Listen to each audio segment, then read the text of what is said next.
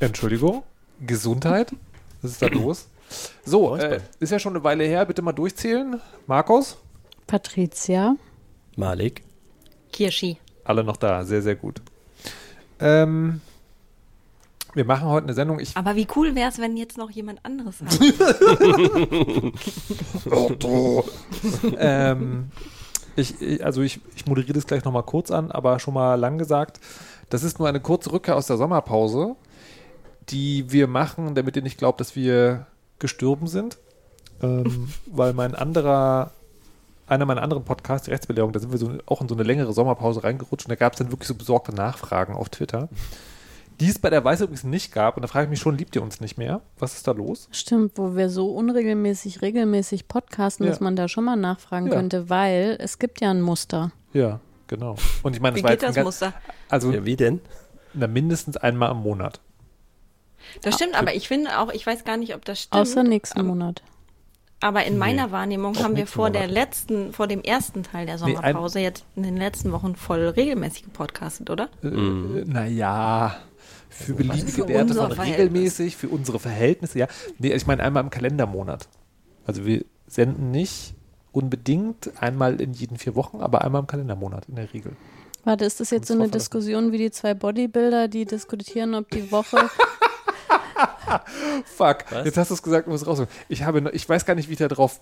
Doch, ich hatte es in der Twitter-Timeline. Oder hattest du es in der Twitter-Timeline? Du, ich, hatte, lese nichts auf diesem Portal. Ich hatte, ich hatte in der Twitter, äh, meinte so, hier, Leute im Internet, haltet alle an und lest euch diesen Thread durch, wo zwei Bodybuilder diskutieren, wie viele Tage die Woche hat. Ja, das, kann- das, das kann nicht sein. Das kann nicht, nee, das geht nicht.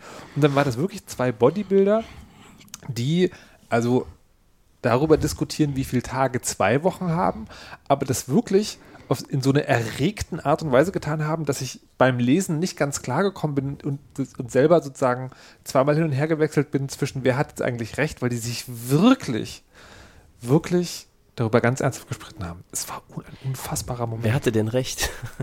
Was Der- kam raus? Der eine. Also der eine hat dann, das war ganz lustig, äh, also nee, ich, nee, ich spoiler das jetzt nicht, wir suchen das nachher Aber nochmal du raus. kannst Ja, das. Grundproblem sagen, weil der eine hat versucht, das zu rekonstruieren anhand seiner Aussage, dass er alle zwei Tage ins Fitnessstudio das, nee, geht. der- ja, ja, na, hm, naja, also, Skip Leg Day. Dann passt's wieder. ja, also die, also das war der Anfang und dann ist tatsächlich der Streit entsteht, weil dann, weil es dann eine, Au nein, nicht Spoiler, Äh, wir suchen das nochmal raus und tun es in die Shownotes. Kann jemand aufschreiben, ich nachher noch in die Äh, Shownotes ja, mache? ich, genau, stimmt. Ich mache äh, direkt mal die Shownotes mit. Ah, wie ging das noch? Verflixt. Ich, bin, ich in saß halt auch so und war hier so, ah, ich war jetzt, ein, also reden wir auch noch drüber, einen Monat nicht da und war so, wie geht das alles? Was ist das hier? Diese krassen Knöpfe. Ich war auch irgendwie im Radio und war so, dieses Mikrofon da reinsprechen, was soll das? Das ist mir alles so unangenehm. Ich will das nicht mehr. Auf Deutsch. Auf Deutsch. ja. Eigentlich müsstet ihr jetzt beide mit Akzent sprechen, weil ihr wart schließlich lange weg.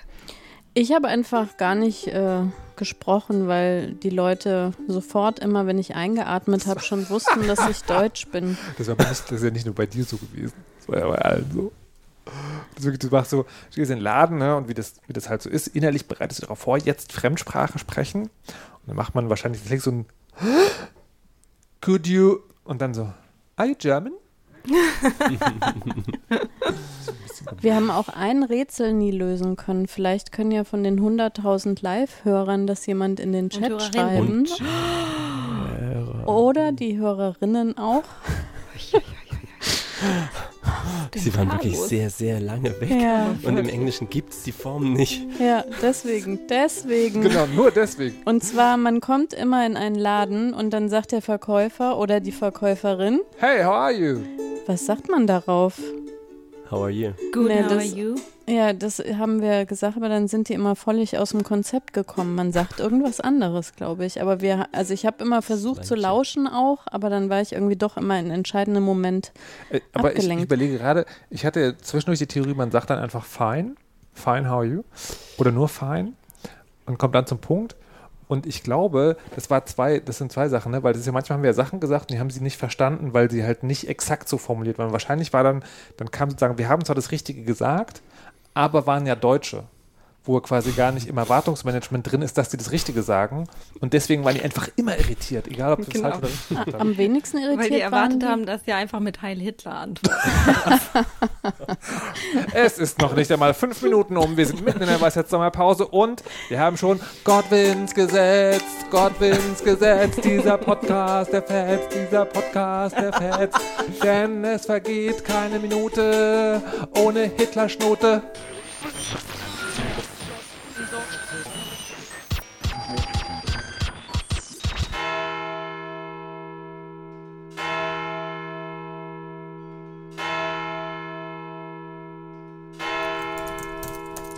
Guten Abend, meine Damen und Herren.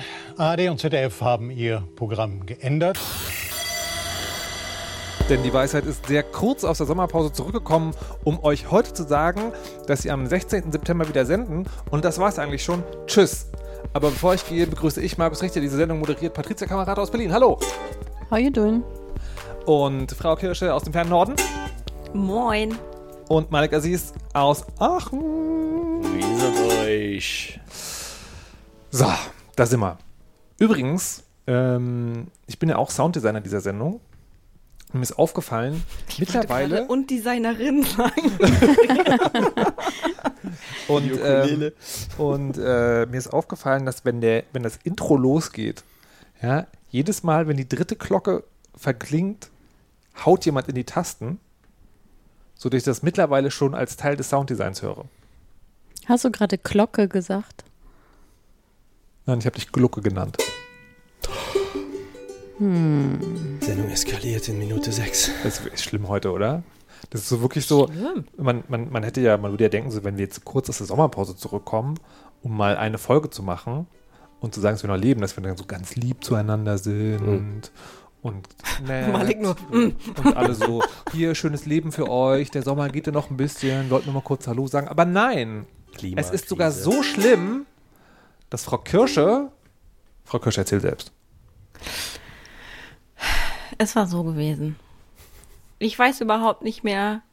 Also jetzt so Nachrichten, wenn man jetzt so Nachrichten guckt, ne, was und hört und liest, was ja viele von uns dauerhaft tun, dann ist es nicht so, dass ich nicht schon in den letzten Jahren über den Zustand dieser Welt verzweifelt wäre. Rechte Korps, überhaupt Nazis, äh, die CDU, ähm, auch gerne mal die Grünen, alles Mögliche regt mich dauerhaft auf.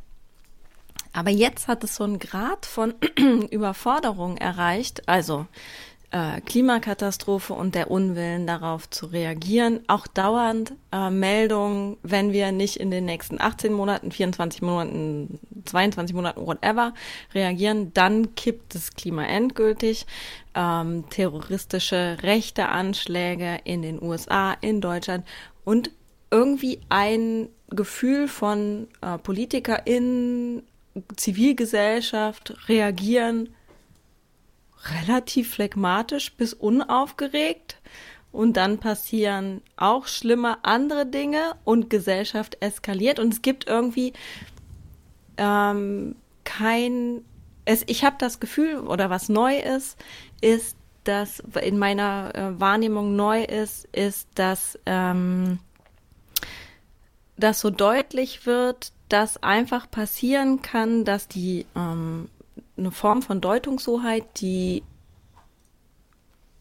sagen wir, gemäßigte bis auch linke oder grüne oder liberale PolitikerInnen derzeit noch haben oder MeinungsmacherInnen noch haben, dass es kippen könnte und einfach weg ist. Weil ähm, zum Beispiel Trump es schafft, ein, zwei äh, Anschläge, terroristische Anschläge umzudeuten, weil Teile der Republikanerinnen äh, jetzt sagen, das wäre die Schuld von Queer People.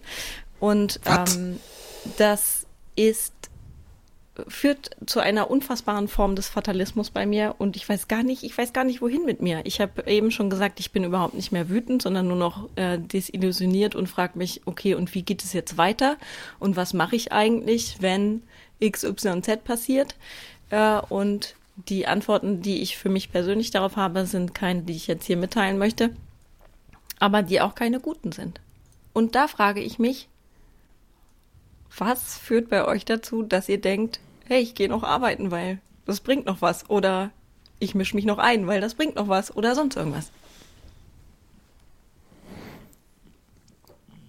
Okay, ihr müsst jetzt Genau. auch antworten. Naja, du hast die Frage jetzt so gestellt, dass man nicht einfach Nein sagen kann.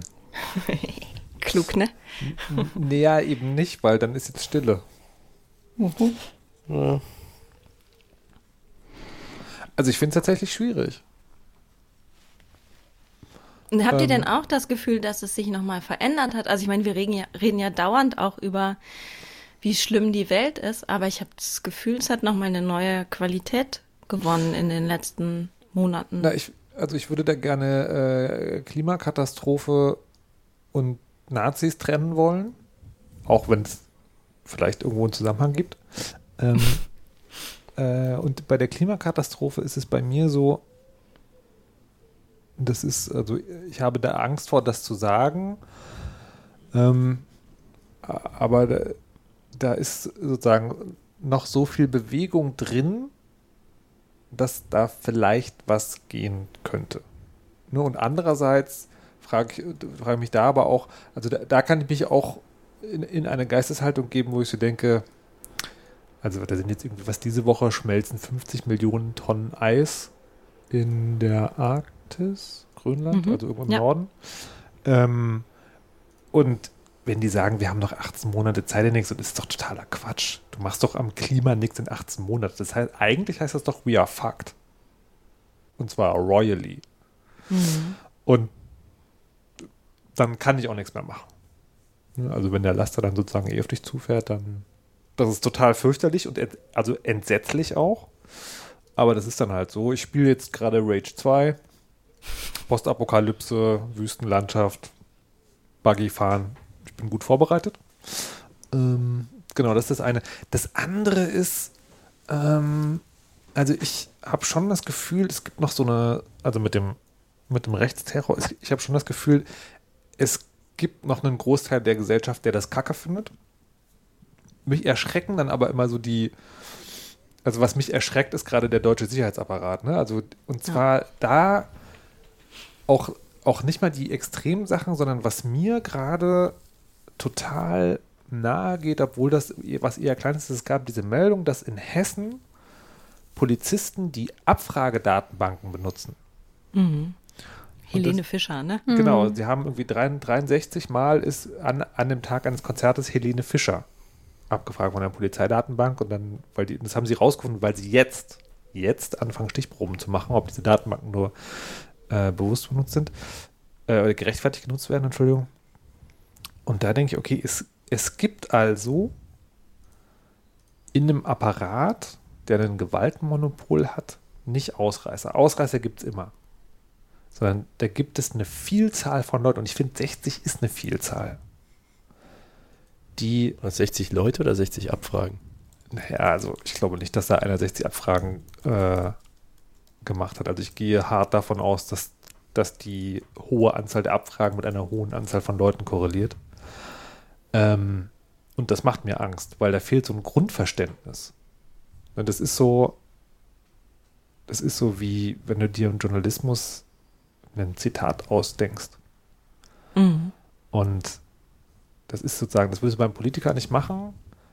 Und du kannst es aber, ne, es gibt ja in Beiträgen, gibt es so Vox-Pops, nennt man das. Also da fragst du irgendjemand auf der Straße. Mhm. Und irgendjemand auf der Straße kann halt auch, ne, wenn der Beitrag diese nur ein bisschen Farbe braucht und was ganz Bestimmtes drin haben willst, kann das halt auch dein Freund am Küchentisch sein, dem du das Aufnahmegerät in der Nase hältst.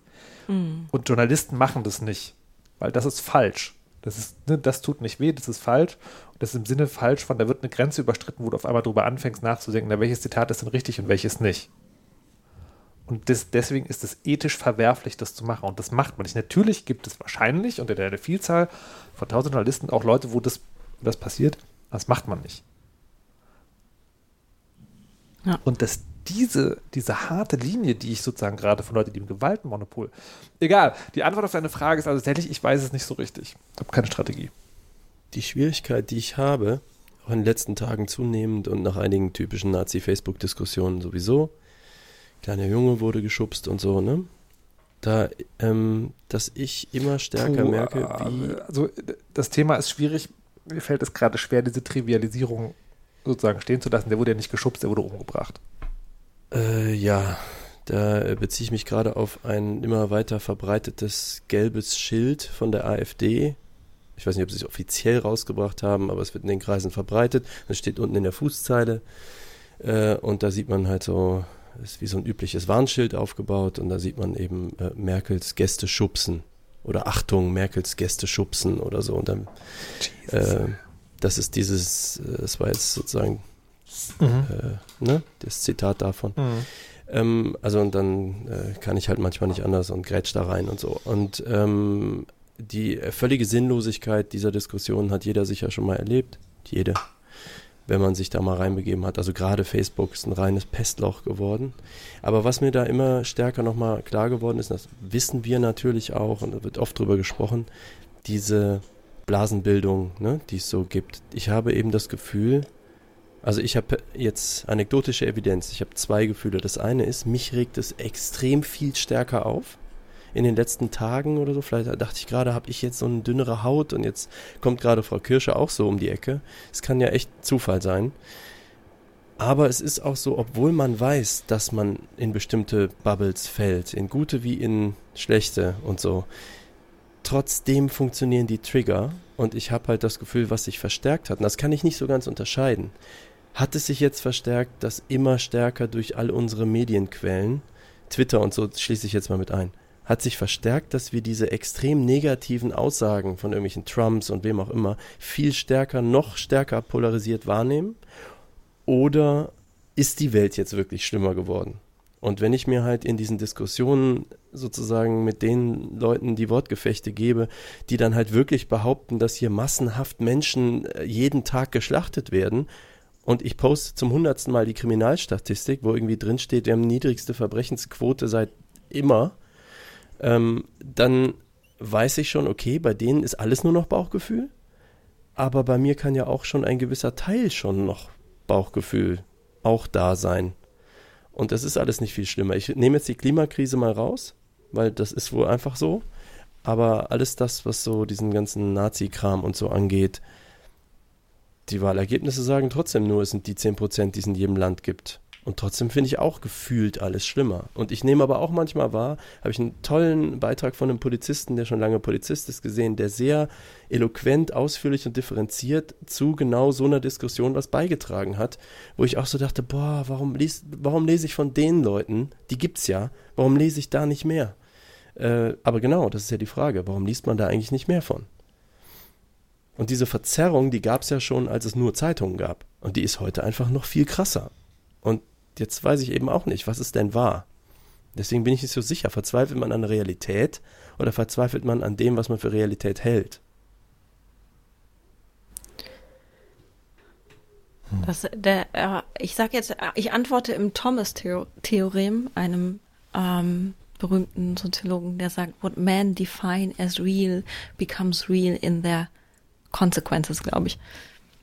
Also ich glaube, dass die Frage, was Realität ist oder was wir als Realität wahrnehmen.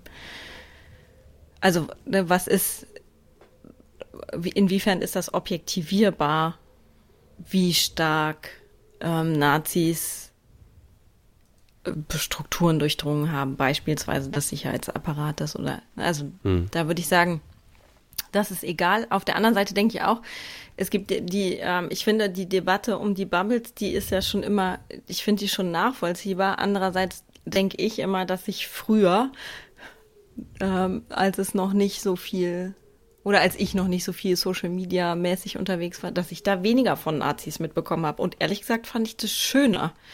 Ähm, also.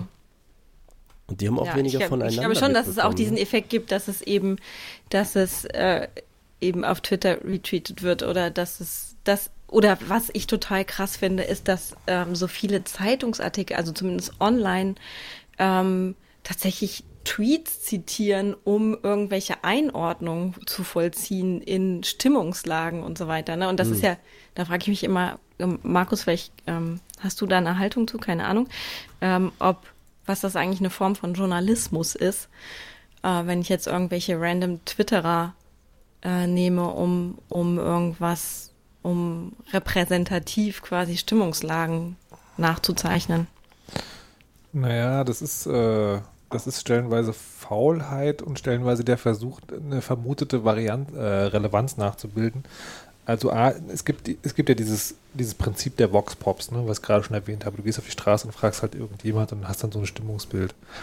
Und das Problem, das Journalismus sich also über Jahrzehnte gemacht hat, ist, dass diese Vox Pops nie äh, als Stilmittel etabliert wurden. Das sind halt einfach irgendwelche Leute, sondern das halt Mhm. sozusagen sich das eingeschlichen hat, als das ist die Meinung des Volkes. Ähm, und sozusagen, das wurde dann auf Social Media übertragen. ne, Das war ja auch toll im Sinne von jeder kann was sagen und dann wird, kann auch gehört werden. Dann ist halt das Problem, dass Relevanz einfach Retweets sind oder Likes. Und dann ähm, gibt es sozusagen so ein komisches journalistisches Gefühl im Sinne von, wenn etwas viele Retweets und Likes hat, ist es ja also quasi per se dann schon relevant und muss dann, kann man fast sogar sagen, berichtet werden. Und das ist eine Schleife, wo man ganz, ganz, ganz schlecht rauskommt. Und dazu kommt aber wirklich auch stellenweise Faulheit, die auch umgedreht funktioniert. Also neulich zum Beispiel hat, ähm, ich, ich weiß den Zusammenhang nicht mehr, ähm, da ist eine Kollegin vom Deutschlandfunk, die Frau Büsker, hat einen Twitter-Account, der auch so semi-bekannt ist. Ähm, und die hat was zu einem Thema getwittert und das hat dann die DPA, hat einen Artikel zu dem Thema geschrieben und hat dann zitiert als eine Frau.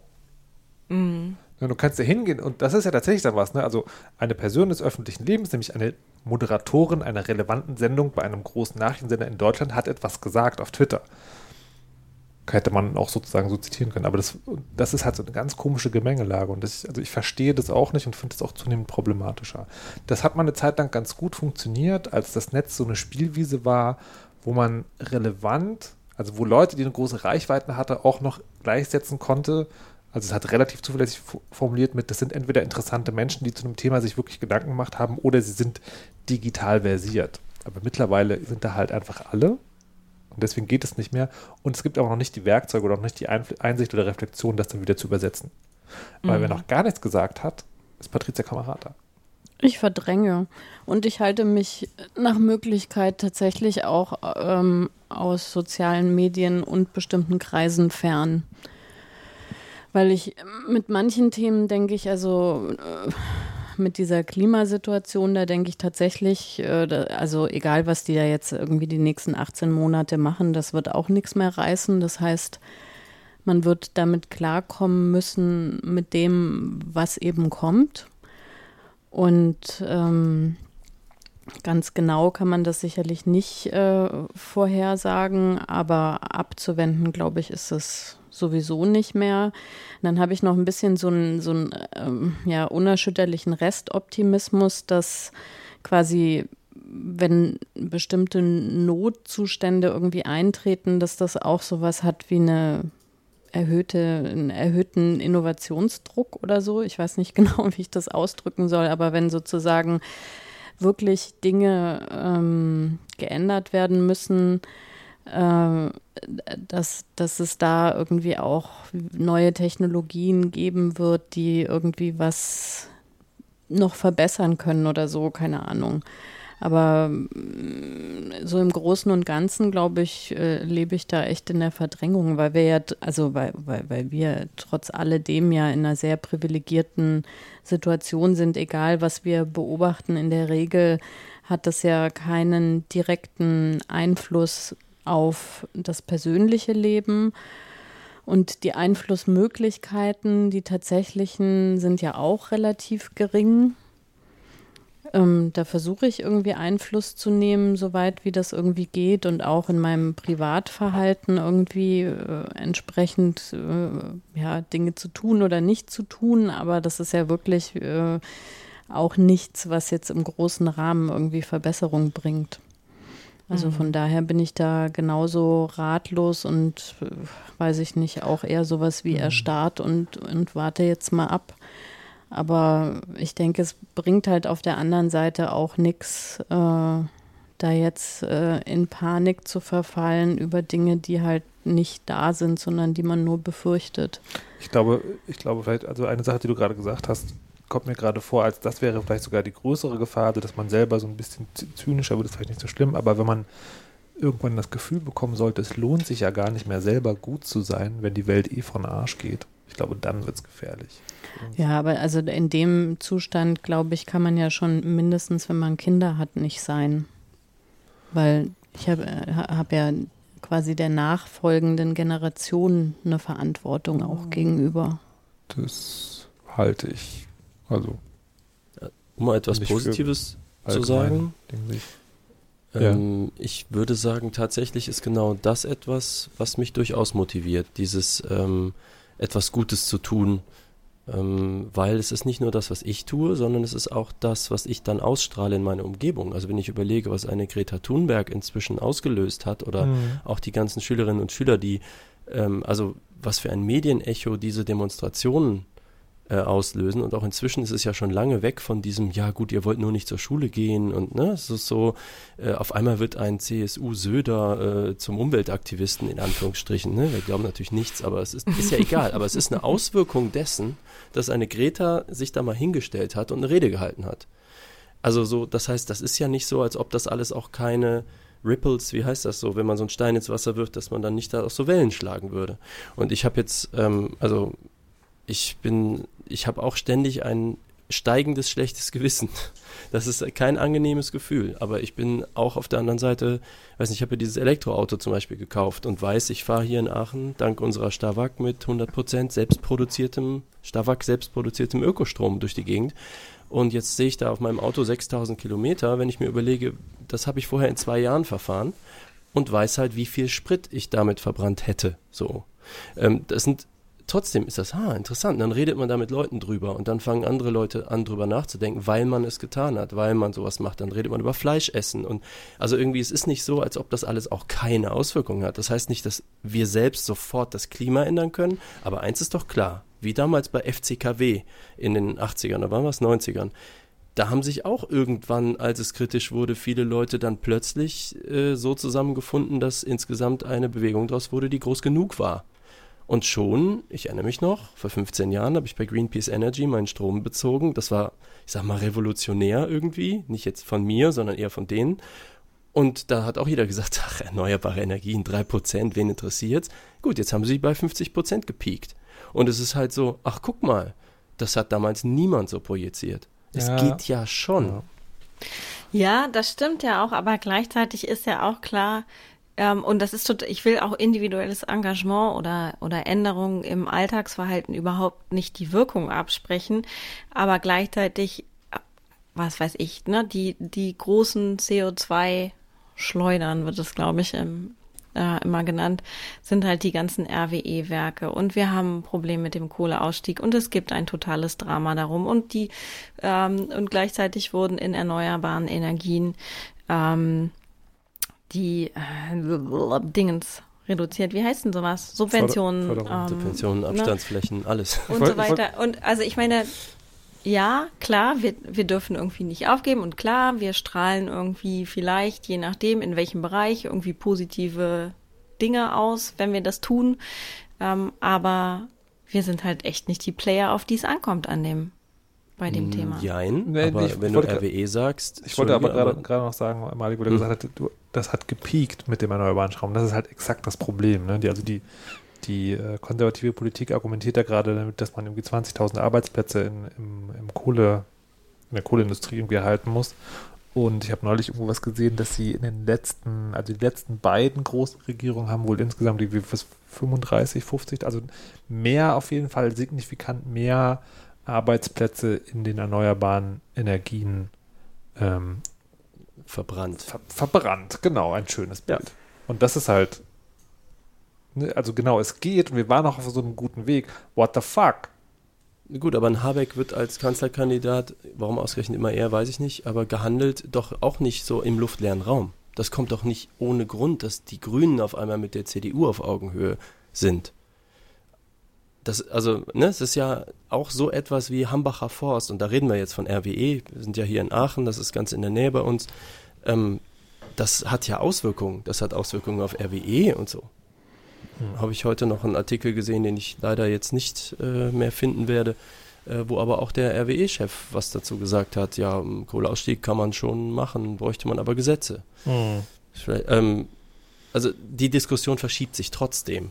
Und das heißt ja eben nicht, also ja, wir haben Probleme mit Kohleausstieg und 20.000 Arbeitsplätzen, veraltenden Arbeitsplätzen, aber trotzdem, die Diskussion geht ja weiter. Wer weiß, wo wir in einem Jahr stehen. Also so ist es ja immer gewesen. Wir haben auch, das ist ja das Witzige, wir haben ja auch keine Wahl. Es ist ja auch Naja, egal. ja. So, äh, man, man kann nur schneller nach vorne marschieren. Alles andere hi- reicht ja, hilft ja eh nicht. Also und jeder warme Sommer mehr ähm, macht es jedes Mal wieder den Leuten bewusster. Aber jetzt sind wir auch bei dem, das ist ja das Umweltthema. Das ist was anderes als das Nazi-Thema. Ich glaube, die Menschen sind noch nicht so ganz mit dieser ähm, Aggressivierung durch dieses Netz. Also wir, wir haben noch nicht adaptiert. Also ich glaube, so Menschen adaptieren ja immer an neue Technologien. Man hat ja immer gesagt, der Untergang des Abendlandes oder jedes Landes, äh, wenn das Radio neu auf den Markt kam oder der Fernseher oder die, es war ja immer so. Und beim Internet ist es halt so, das ist ein idealer Apparat, der unsere niedersten Instinkte triggert. Das kann das Ding gut. Und wir Stopp. haben noch keine? Kompensationsmöglichkeiten. Ich habe Stob gesagt, Sag Stopp. weil, äh, so, sorry, das ist jetzt totale Nitpickerei, aber nicht das Internet. Die sozialen Medien vielleicht. Okay. Ja, nicht das technologische Internet, ja.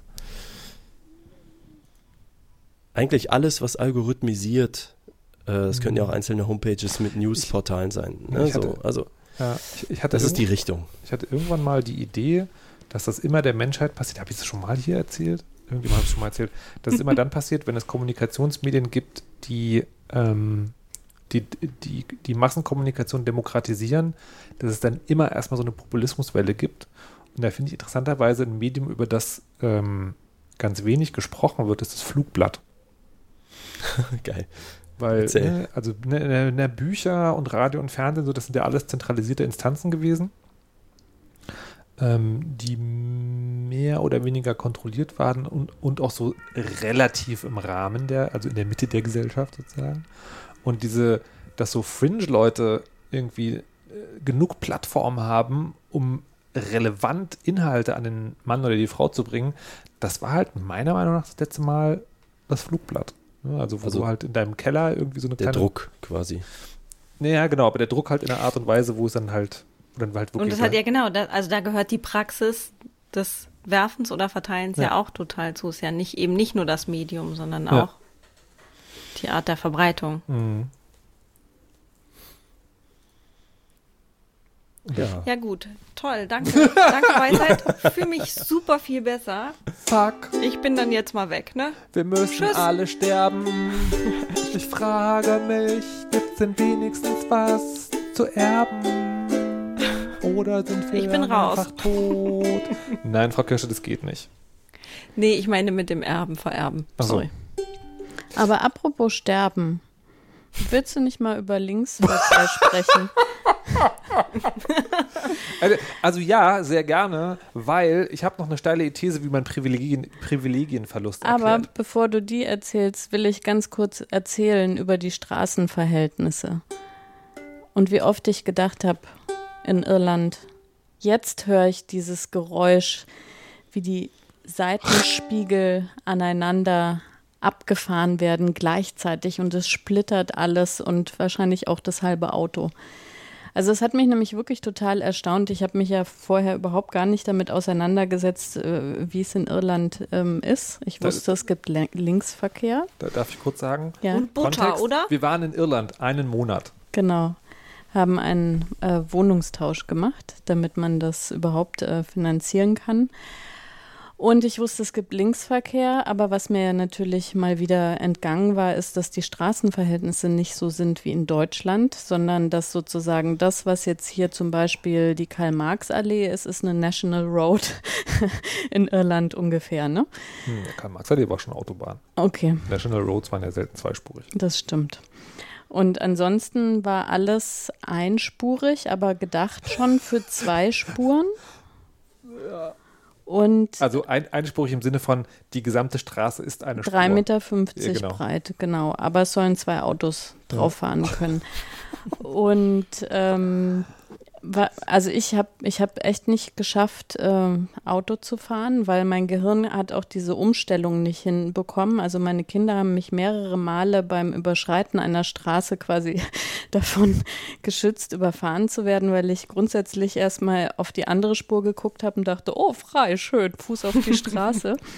Ähm, und äh, das Fahren selber ist ja dann, also wir haben mehrere Male so ähm, Geschwindigkeitsbegrenzungen gesehen, 80 an Strecken, wo man, also wenn man ein paar Mal die Strecke gefahren ist, sich vielleicht getraut hat, 40 zu fahren oder so. Ähm, und wenn einem ein Auto entgegengekommen ist, dann ist man also an den ganz linken Rand. Ich wäre, wenn ich gefahren wäre, immer natürlich rechts ausgewichen. so gut, dass ich nicht gefahren bin.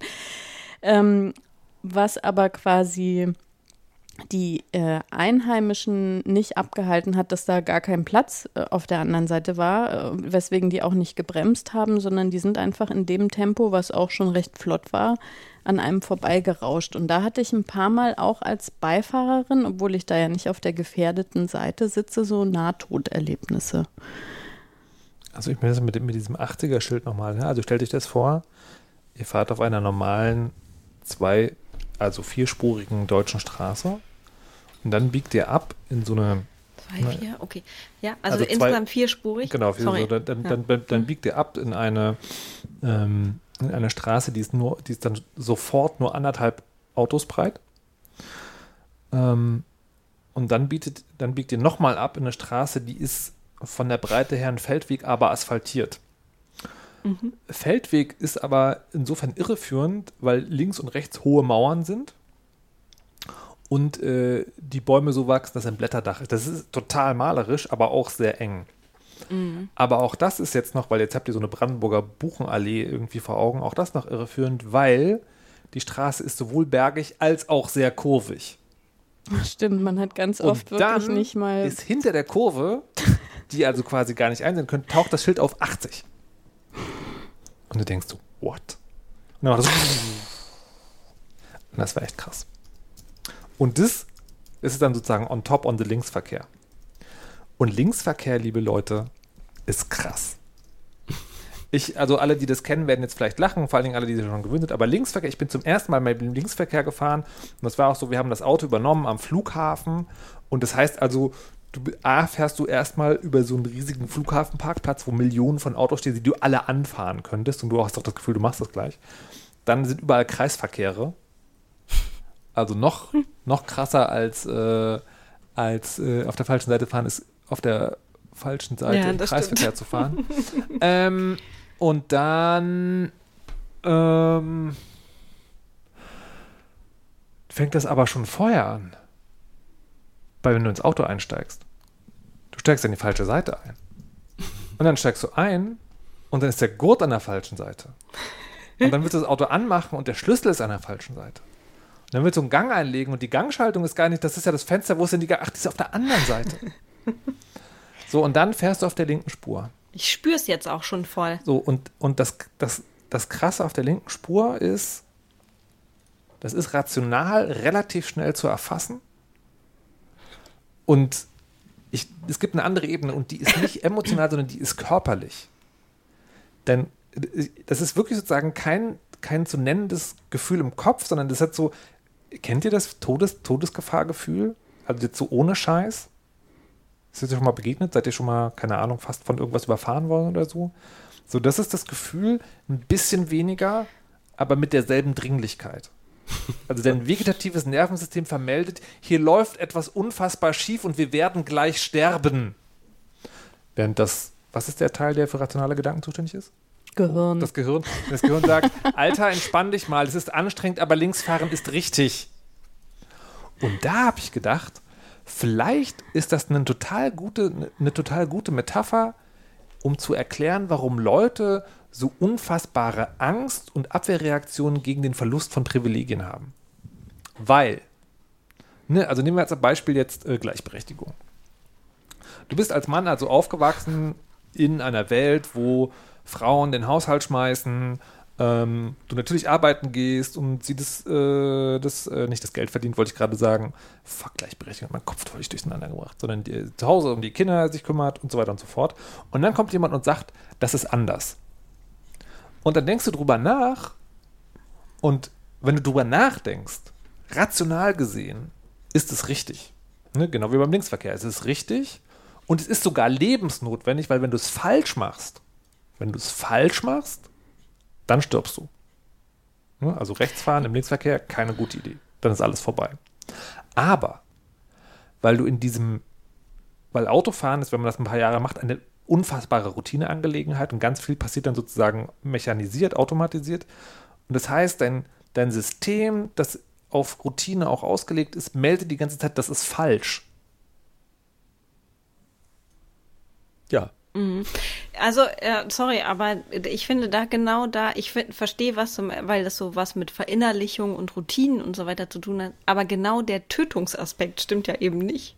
Also, naja, doch, also im übertragenen Sinne ist, äh, also nicht, okay, ne, weißt du nicht, du kommst um, da, alle vergleichen hinken an irgendeiner Stelle, ne? aber sozusagen gesellschaftlich gesehen ist ja Gleichberechtigung nicht machen, Gewalt an 50 Prozent von Menschen. Also ja, und? Wen interessiert denn das? Wo, also wo genau hat das denn Konsequenzen? Hä? Also im Sinne von wirklich dramatische Konsequenzen für, also du redest ja aus der, Perso aus der Perspektive der Person, die privilegiert ist. Ja. So. Die, du hältst dich jetzt als Rechtsfahrer nicht an den Linksverkehr. Ja. Pratsch bist du tot. Ja. Wo hält sich die, die Person, die privilegiert ist, hält sich nicht an den Linksverkehr? Passiert wie viel? Hüschte. Ja, aber das ist doch, Mann, natürlich, das ist ja genau der Punkt. Das ist ja das Unvorstellbare. Es geht ja darum, das Gefühl zu verstehen. Dass die Problematik dann ist, dass halt der, der Rechtsfahrer nicht wirklich stirbt, das ist mir schon klar. Aber ich will sozusagen, ne, deswegen ist, ich, ich will ja nichts entschuldigen, aber ich versuche in vielen Dingen immer sozusagen mich in die Lage hineinzuversetzen und zu verstehen, woher das kommen könnte. Ne, also woher kann es denn kommen, dass es so eine reflexhafte sehr aggressive Abwehr dagegen gibt, das so zu mhm. machen. Und das ist sozusagen, ne, also wenn man dieses, wenn man das Gefühl, das ich im Linksverkehr habe, zusammenbringt mit der Konsequenzlosigkeit, dann hilft mir das, einen, eine Vorstellung davon zu haben, wo sowas überhaupt zustande kommen kann. Mhm. Ich erinnere mich noch, wir waren öfter mal auf Tour in Irland und in UK, dass ich sehr, sehr, sehr glücklich war, wenn wir die Touren in großen Städten angefangen haben, weil dann auf dem Boden ja immer noch beim Überqueren der Straße zu Fuß ja, ne, steht ja immer noch dieses, ne? äh, jetzt will ich es nicht falsch sagen, was sagen Sie, look right? Mhm. Also einfach, weil die, also wenn, wenn sich Städte entschlossen haben, auf den Boden überall bei einer Straßenquerung draufzuschreiben, dass man nach rechts gucken soll für die Ausländer, dann muss da schon, ja. und innen, dann muss da schon sehr oft was passiert sein vorher. Da, und es hat wirklich schon häufig geholfen. Oder kennt ihr diesen, diesen Moment, wenn äh, ich stand an einer, ich weiß noch genau, es war Dublin, an einer Straßenkreuzung, sozusagen in einer Kurve. Und dann gucke ich, von rechts kommt so ein Auto nah an mir vorbeigefahren. Und das kann ja auch in Deutschland passieren, dass man ne, an einer Kreuzung steht, dann kommt von rechts ein Auto, biegt sozusagen links ab und du stehst genau in dieser Kurve, worum es abbiegt. Und dann war das so, dann gucke ich in dieses Auto rein und die Fahrerin liest gemütlich Zeitung. Ja, das hatte ich auch ganz oft. So, oh Gott im Himmel, so was ist jetzt los? Und das war natürlich die Beifahrerin, aber man aber sieht halt die Fahrerseite ja, und es ist. Oh bei mir Gott. hatte das den lustigen Effekt. Ich habe das am Anfang gar nicht geschnallt, weil die halt nicht gelesen haben und ich dachte, geil, in Irland fahren alle Frauen Auto. Weil wenn du in Deutschland guckst, da fahren meistens oder oft Männer, aber das war dann so total der Hammer. Und dann irgendwann so drei Tage später, bei mir dauert es ja manchmal ein bisschen länger, ist mir aufgegangen, ach so, ich gucke gar nicht die Fahrerin an. Was auch krass war, waren die vielen autonomen Busse, die da unterwegs waren. Ja, das stimmt. Philipp aus dem Chat sagt gerade, man guckt doch immer zu beiden Seiten, oder? Nee, aber so, ja, aber man, man setzt schon so zum Gehen an, wenn man mm. die mhm. eine Seite geguckt hat, so automatisiert. Man ist, schon genau. in der Bewegung, oder? Ja, vor allem, wenn die so total leer ist, die Seite, dann ist man ja. schon halb auf der Straße. ja. Oh, oh, schrecklich. Aber und dann habe ich äh, in, meinem, in meinem westlichen Leichtsinn dann immer so gesagt, ja gut, aber Linksverkehr, stellt das doch einfach mal um, das macht doch fast keiner auf der Welt. Und dann wurde ich eines Besseren belehrt, dass das nämlich in, ich weiß nicht mehr, wie viel Prozent waren es? Es waren signifikant viele Prozent aller äh, Länder 30 Prozent, 40 Prozent, also irgendwie so Australien und Japan und Mhm. UK natürlich und und und. Es war viel mehr, als ich dachte. Mhm. Ich dachte so, oh, es sind nicht nur so die komischen Briten. Noch, noch zu dem, äh, was du sagst, auf, auf dem Fußboden malen, äh, diese Hinweise. Es gibt auf den, auf den Scenic Routes, also es gibt ja wirklich so Strecken, die man wirklich fahren kann, als, und das sieht dann geil aus. Da gab es immer so Schilder, dass man links fahren soll. Und der Hinweis, bitte links fahren, war dreisprachig, nämlich Englisch, Französisch und Deutsch. Aber oben drüber stand Attention und Achtung. Also da war Deutsch sozusagen Mhm. explizit hervorgehoben. Da habe ich mich auch so gefragt. Aber Attention ist doch auch Attention. Ah, vielleicht deswegen. Es wird einfach gleich geschrieben, Attention und Attention. Ah, wieder eine Theorie im Arsch. Wusste ich nicht. Ich spreche kein Französisch. Aber ich fand es trotzdem, ich fand es total krass. Das war für mich das erste Mal in einem Land zu sein, wo man so extrem aufs Auto angewiesen ist. Also wir hatten quasi in unserem Ort überhaupt gar keine öffentlichen, also wirklich keine, nicht selten, sondern es gab keine öffentlichen Verkehrsmittel. Man hätte zweieinhalb Kilometer laufen müssen zum nächsten Bus. Und selbst das, was es gab, war halt äh, super rar. Und selbst das zu Fuß laufen war für mein Gefühl halt auf diesen Straßen, also ich, ich habe mich nicht getraut, joggen zu gehen und schon gar nicht irgendwie mit Kopfhörer oder so, weil in dem, also kann man ja nicht mal diese Autos hören, die in den Geschwindigkeiten auf den einspurigen, zweispurigen Straßen irgendwie fahren. Ähm, und Fahrradfahren, also wenn, wenn man das nur beobachtet hat, fand ich, sah total horrorhaft aus. Und auch die paar, die man irgendwie so gesehen hat, das fand ich wirklich total schockierend, dass es Länder gibt, die einfach in der Infrastruktur wirklich nur das Auto berücksichtigen und nicht die Fußgänger. Also es gab auch ganz viele Orte, wo es gar keinen Bürgersteig oder sowas gab. Und das waren nicht so, so Straßendörfer, wie man jetzt irgendwie hier in Brandenburg oder so kennt. Die haben ja irgendwie noch immer so einen Grasstreifen oder irgendwas, wo einfach Lebensformen, die nicht äh, Autos sind, äh, sein dürfen. Ja, also ich das, also das fand ich schon echt äh, krass, diese Abhängigkeit und das gleichzeitig aber ja äh, weder die Autos noch das Benzin irgendwie äh, wahnsinnig viel, äh, also überhaupt gar nicht billiger waren. Ja, also finde ich irgendwie interessant, dass da auch nicht der Druck ähm, da ist, weil man könnte ja wunderbar äh, Fahrrad fahren. Interessant ist gerade, in 59 Ländern gibt es noch Linksverkehr Ja. und das äh, sind 2,34 Milliarden Einwohner. Und in der Antike galt überall Linksverkehr. Das war ja. Ab 1919 haben sie es dann umgestellt, teilweise. Hm. Okay. Ja, also ich, klar, es ist ja wie gesprungen, es ist ja einfach eine, eine Umgewöhnung. Aber was ich eben, ähm, ja, also ich, ich fand es irgendwie seltsam, in so einer Autofahr, in so einem Autofahrland zu sein, weil Aber jetzt haben wir die ganze Zeit schlimme Sachen über Irland erzählt. In Wirklichkeit, oder was in Wirklichkeit, was, was sozusagen, was nicht unerwähnt werden soll, und ich fürchte ja manchmal sozusagen, tendiert man dazu, sich vor allem die schlimmen Sachen zu erzählen, weil sie sich besser erzählen lassen. Aber Irland ist so geil. Irland ist so die geil. Sprache. Weißt du, man, also ich habe mich eigentlich fast wie Charlotte Roche gefühlt, dass ich irgendwie kurz davor war, mein, mein Barfuß immer äh, durch die Hügel zu laufen und meine Füße in die Erde zu graben und äh, Bäume zu umarmen und äh, so weiter. Aber die Sprache. Ja, die Sprache, nein, nein, stopp, ist ist total egal. Das Ding ist ja, ich habe mich ja, wir sind ja hingefahren und, ich, und dann war so, also alle immer so, ja, Irland, die grüne Insel, grüne Insel. Ich so, ne, pff, ja, meine Güte, ja, okay, wir sind halt auf dem Land, irgendwie gibt es halt mehr Wiesen. Meine Güte. Was, ne, was, was ist der Punkt? Und dann waren wir in Kong, in so einem, so eine Mischung aus, es war ein Wald, aber auch so, ein, so eine Art Park oder so.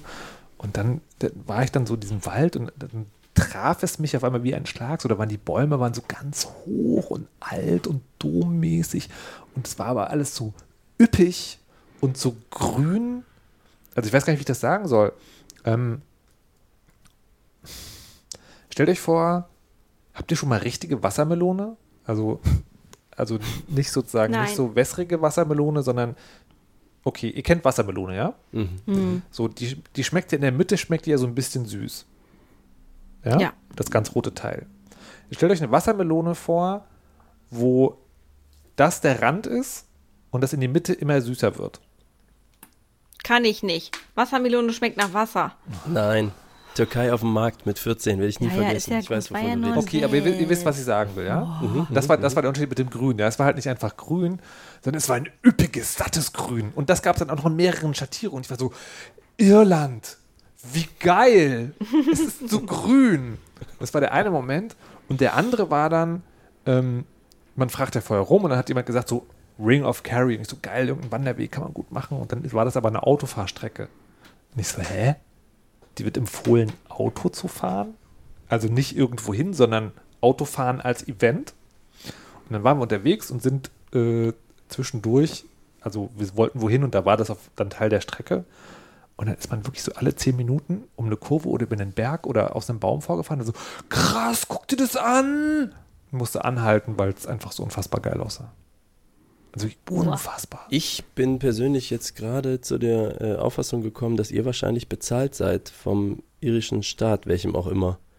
Denn ich war jedes Mal, wenn ich in Irland war und die grüne, äh, The Green Isle erwartet habe, da war gar nichts mit grün. Okay, es war Frühjahr, aber ich sag mal so April, aber das war halt mehr so alles matschbraun und auch nicht so irgendwie besonders. Und ich meine, das hat Riesenspaß gemacht, beste Menschen und diese Sprache. Wunderbar. Aber grün halte ich nach wie vor eigentlich äh, für einen Werbegag. Warte, Malik war doch der Musiker, oder? Der das, ist das, sind- das sind die, doch die, die immer sozusagen, also früh übernächtig sind und dann nachts fahren. und in Kellern Musik Oder machen. Kellermusik, ja, ja. ja. Hm. Stimmt. Mhm. Also ihr meint, da wäre schon grün. Also ich fand es echt unglaublich. Ich habe mich damit, ich habe, ich kannte immer nur Leute, die so total verzaubert von Irland irgendwie sprechen. Man denkt so, ja, hm, das ist dann vielleicht auch Kompensation, wenn man nur einmal im Jahr in Urlaub kann. Dann. Aber ich, ich war, also ich fand es wirklich Wahnsinn, weil einfach man hat alles aus allen Naturdokumentationen, die ich jemals irgendwie gesehen habe, kann man in, in äh, Irland sehen, weil du hast den Atlantik, du hast Steilküsten, man hat Strände, wenn du Fotos machst, das sieht aus wie in der Karibik. Man hat irgendwie Das diese, diese auch, ja. Hügel, du hast irgendwie richtig wolkenverhangene Berge, äh, selbst da, wo nichts mehr also, äh, grün war, war es so. total schön. Dann auch, wenn man halt geguckt hat, komischerweise ähm, haben ja ganz wenig Leute selber so Gärten richtig, sondern man hat halt viel Land und das asphaltiert man oder macht irgendwie Steine drauf, damit das irgendwie leicht ist. Und es gab so ein paar Hippies, die haben halt Sachen angepflanzt. Und da kannst du wirklich alles anpflanzen, weil einfach ne, diese konstante Regen, 20 Grad plus irgendwie Wetter macht irgendwie von der Artischocke über, weiß ich nicht, Tomate, über, es wächst einfach alles da. Das ist völlig irre. Und auch die Blumen und so, das ist also wahnsinnig schön. Hattest du nicht sogar einen kurzen Moment, wo du entrüstet warst, dass dir niemand gesagt hat, wie schön diese Insel war? Nee, das haben mir eigentlich immer alle gesagt. Ich habe das nur nicht so, also ich habe das wirklich nicht so aufgenommen, sondern ich dachte, klar, wenn man im Urlaub ist, findet man das immer total schön. Und ich war bis jetzt immer wahnsinniger Schweden-Fan und konnte mir eh nichts Schöneres vorstellen. Aber es ist so wie diese Szene bei den Simpsons, wo irgendwie ein kleines Schaf kommt und dann noch ein süßeres kleines Schaf und dann kommt ein noch viel süßeres Schaf. Und jetzt bin ich ungefähr da angekommen und dann kann man das kleine erste Lämpchen so wegkicken und sagen, sorry, aber Irland ist einfach so schön. Ich, ich, weil ich, ich sage das gerade, weil ich habe das irgendwie total im Ohr und ich fand es dann auch so total schlüssig, weil ich, also ich hatte das nicht, aber so im Nachhinein kann ich mir das richtig als Moment vorstellen, du bist halt da und es ist halt so geil, dass ich frage, sag mal, wenn das so geil ist, warum sagt das denn niemand? und dann fällt dir auf, das sagen eigentlich immer alle, man versteht es Sagen nicht. wirklich immer. Ja, ja, genau, aber es ist halt, Das Witzige Freunde, ist, die sind da hingezogen. Ja, das Witzige ist, wir waren ja so im Westen und Süden und jetzt kam ich zurück und erzählte den Leuten, wie wahnsinnig toll das ist in so 20 Minuten Monologen und dann gab es welche, die gesagt haben, du, also das ist alles wirklich total schön, aber Nordirland ist noch viel, viel schöner. und da, da ist bei mir, also da habe ich gar keine Vorstellungskraft mehr, wa- was da schöner sein könnte. Und tatsächlich fand ich halt auch einige Sachen äh, wahnsinnig toll. Also die Leute waren alle super freundlich. Äh, wir haben ja in der Familie äh, das ähm, Thema irgendwie mit glutenfreier Ernährung. Das ist da überhaupt gar kein Ding. Also jedes Restaurant hat was. Wenn du zum Italiener gehst, gibt es immer glutenfreie Nudeln und äh, Pizza und es gibt ganz viele Gerichte und es gibt Chips zu allem. Also man bestellt Lasagne und kriegt dann Pommes dazu. Das ist Apfelkuchen, Pommes. ja. Kaffee, Pommes. Und genau, auch die Süßspeisen gibt es immer zwei, drei Kuchen irgendwie, die glutenfrei sind, wenn man mal irgendwie unsicher ist und man fragt die Leute. In Deutschland wird man ja immer angeguckt, als wäre man irgendwie so ein total verkorkster Hipster, der irgendwie fragt, ob da Regenwurmreste drin sind, weil das irgendwie mhm. äh, gegen die Religion äh, oder Sekte ist, in der man da irgendwie gerade ist. Und da haben sie dann, nee, und sie gehen gucken und super freundlich und vegetarisches Essen in Supermärkten nee, und äh, alles total selbstverständlich, reichhaltig und so. Also das, das fand ich wirklich sehr, sehr schön. Mhm. Echt super. Ja. Und habt ihr es überlebt, wieder zurückzukommen? Na, noch nicht so richtig. Aber nee, also ich muss schon sagen, ich hatte ein bisschen Angst, ob ich jetzt Berlin vielleicht nicht mehr lieb habe, aber die Liebe ist sofort wieder da gewesen, trotz Biermeile am Wochenende. Oh Gott. Das war schon ein harter Einstieg. Mhm. ähm, aber es äh, sind trotzdem, also ich muss sagen, für mich hängt sehr, sehr viel quasi daran, dass ich mich mit Fahrrad und öffentlichen Verkehrsmitteln ganz frei bewegen kann und nicht aufs Auto angewiesen bin und überall hinkommen kann. Also das hat, hängt sehr an meiner, an meinem Empfinden für persönliche Freiheit, diese Mobilität und äh, oder sich überhaupt auch auszukennen und auch wirklich nicht irgendwie auf eine Internetverbindung, die übrigens überall hervorragend war, da egal auf welchem Berg man irgendwie stand, aber allein dieses äh, Gefühl, dass man sich halt irgendwie zurechtfindet und irgendwie von A nach B und so dieses Vertraute auch. Und das Lustige war, ähm, dass äh, die, die ersten zwei Male, wo wir jetzt hier im Supermarkt waren, sind mir nur Leute begegnet, die Englisch gesprochen haben. Hm. Also von daher war die Umstellung auch gar nicht so groß. Aber an der Stelle sozusagen möchte ich nochmal Danke Europa sagen. Ja? Also wirklich, es, ist, es, es, passiert mir sozusagen ja immer, immer mal wieder. Ähm, aber diese Selbstverständlichkeit, mit der man sein Handy da nutzen kann, danke Europa. Mhm. Das habe ich ganz oft gemacht äh, dieses, äh, was hat Europa jemals für uns getan? Und hier so in Aachen hast du halt einfach ständig diesen Moment, ja, so, ja geil, das ist voll super und jetzt können wir einfach das und dies und es ist fantastisch und ja, genau. Es ist ähm, für die Leute, die sich das fragen, einfach mal eine Weile in der Grenzregion wohnen oder natürlich reisen. Hm. Ja. ja. Äh, soll ich mal äh, für den Beweis ähm, nochmal mein Geburtstagsgeschenk hier äh, einspielen? Weil ich auch sage, die Sprache ist doch so toll. Bitte, bitte. Moment. Äh, Sekunde.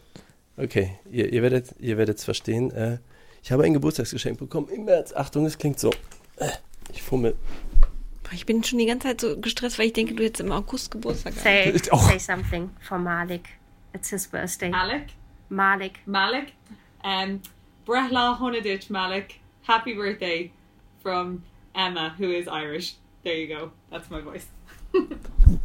Ist das nicht fantastisch? Man hat es leider kaum gehört. Ja. Oh verdammt, wir spielen das dann nachher in schön ein. Es ist einfach so groß. Ich habe das liegt jetzt seit März auf meinem Desktop und ich höre es die ganze Zeit. Ah, so süß.